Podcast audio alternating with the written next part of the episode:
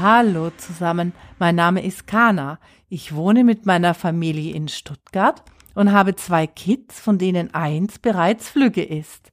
Das Motto meines Podcasts heißt Tanze im Regen. Mein Podcast möchte dich dabei unterstützen, eine positive Lebenseinstellung zu behalten, mit Fehlschlägen besser zurechtzukommen, ja und Dinge zu meistern, die du eigentlich nicht oder nur schlecht kannst und, aber, und daher fälschlicherweise meinst, es nicht hinzubekommen. In dieser Episode geht es um unseren Bauch und was unter anderem an dem sogenannten Bauchgefühl dran ist und wie der Bauch unser Verhalten, Denken und Wohlbefinden beeinflusst. In jeder europäischen Sprache. Leider bin ich nicht in der Lage, dies für die anderen Sprachen der Welt zu bestätigen, aber ich bin sicher, dass es in anderen Sprachen auch solche Redewendungen aus dem Volksmund gibt. Also in, zumindest in jeder europäischen Sprache gibt es idiomatische Ausdrücke mit den Begriffen Magen, Bauch und Leber, die auf plastische Weise unseren physischen und psychischen Zustand in einem Moment intensiver und oft sogar ermüdender Emotionen in unserem Leben erklären. Nicht umsonst sagt man, dass ängstliche Menschen Bauch- oder Magenkrämpfe haben, Aufregungen auf den Magen schlagen und verliebte Menschen Schmetterlinge im Bauch haben. Außerdem treffen wir oft Entscheidungen aus dem Bauch heraus. Auf dem deutsch-französischen öffentlich-rechtlichen Fernsehsender Arte habe ich kürzlich einen sehr informativen Dokumentarfilm gesehen, der erstmals 2013 veröffentlicht wurde und sich mit diesem Thema intensiv und wissenschaftlich befasst. Ich verlinke dir den Film und auch noch einige andere interessante Links zu anderen Dokumentarfilmen über dieses Thema in den Shownotes zu dieser Episode. Der Dokumentarfilm Der Bauch, das erste Gehirn ist als eine Reise in die Geheimnisse der Eingeweide aufgebaut und den Bauch als unser erstes Gehirn zu entdecken, das eigentlich unser ursprüngliches Gehirn ist.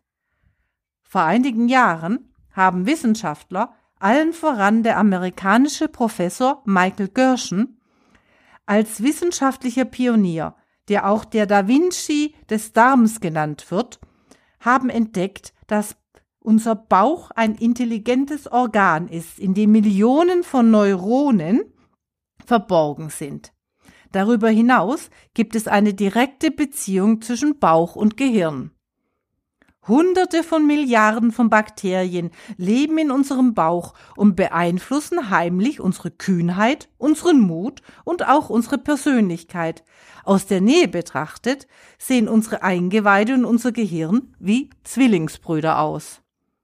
Unser Oberhirn verfügt über ein zentrales Nebens pardon, über ein zentrales Nervensystem und unser Unterhirn über ein enterisches Nervensystem oder auch Darmnervensystem genannt.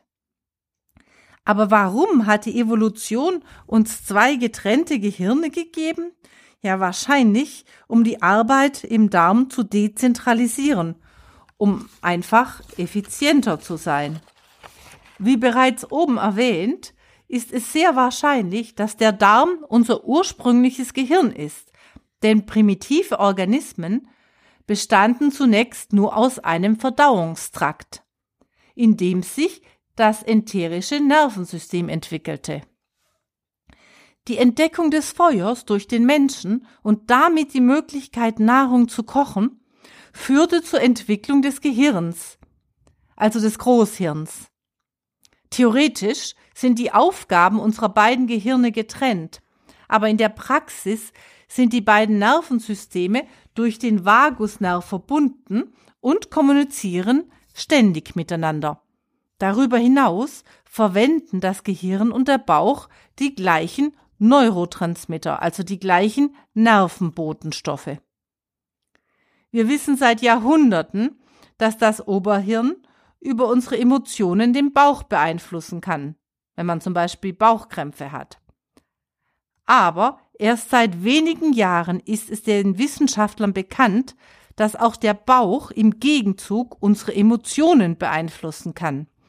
Außerdem können chronische Magenschmerzen oder ein Reizdarm das Ergebnis einer schlechten Kommunikation zwischen unseren beiden Gehirnen sein. Sicher ist, dass Serotonin das wichtigste Gewebehormon in diesem Zusammenhang und, gewisser, und gewissermaßen die Sprache unserer beiden Gehirne einen Einfluss auf unseren Schlaf hat, der außerdem, der äußerst sensibel auf die Serotoninausschüttungen reagiert.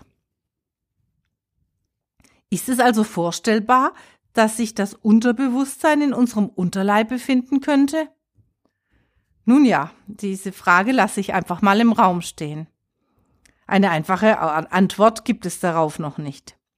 In jedem Falle kann der Darm unsere Psyche verändern, denn gesteigerte Nervosität und mangelnde Aufmerksamkeitsspannen können laut der Forscher durch eine Fehlbesiedlung von Bakterien im Darm hervorgerufen werden. Auch mischen die Darmbakterien bei der Kommunikation zwischen Darm und Gehirn mit. Menschen mit einem Reizdarm zeigen sich deutlich weniger stressresistent. Dies wurde in zahlreichen Experimenten festgestellt.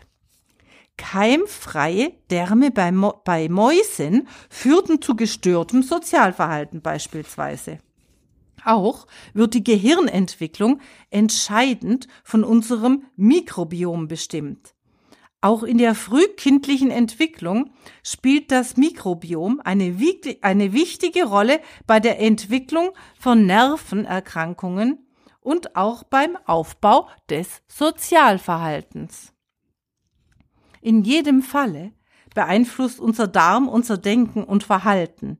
Besonders schlechte oder falsche Bakterien, die in uns toben, können enormen Schaden anrichten. Wir alle, du und ich, sollten uns dies bewusst machen und besser auf unseren Magen, unseren Bauch und unsere Eingeweide achten. Darauf, was wir essen beispielsweise, aber auch darauf, welche Medikamente wir zu uns nehmen. Darüber hinaus finde ich es besonders wichtig, dass wir alle auf unser sogenanntes Bauchgefühl achten und hören, da es fast immer richtig liegt. Wir sollten diese Warnungen unseres Körpers nicht einfach durch rationale Überlegungen verdrängen, nur weil wir sie nicht sofort begründen können. Dies wollte ich dir nur abschließend ans Herz legen. Ja, jedes Mal, wenn ich nicht darauf gehört habe und die körperlichen Signale in den Wind geschlagen habe, kam es bei mir zu Fehlentscheidungen, die ich hätte verhindern können. Sei aufmerksamer zu deinem Bauch und deinen Eingeweiden. In der nächsten Episode meines Podcasts geht es um Katzen und andere liebenswerte Haustiere und die helfende psychologische Unterstützung, die sie dir und mir geben können.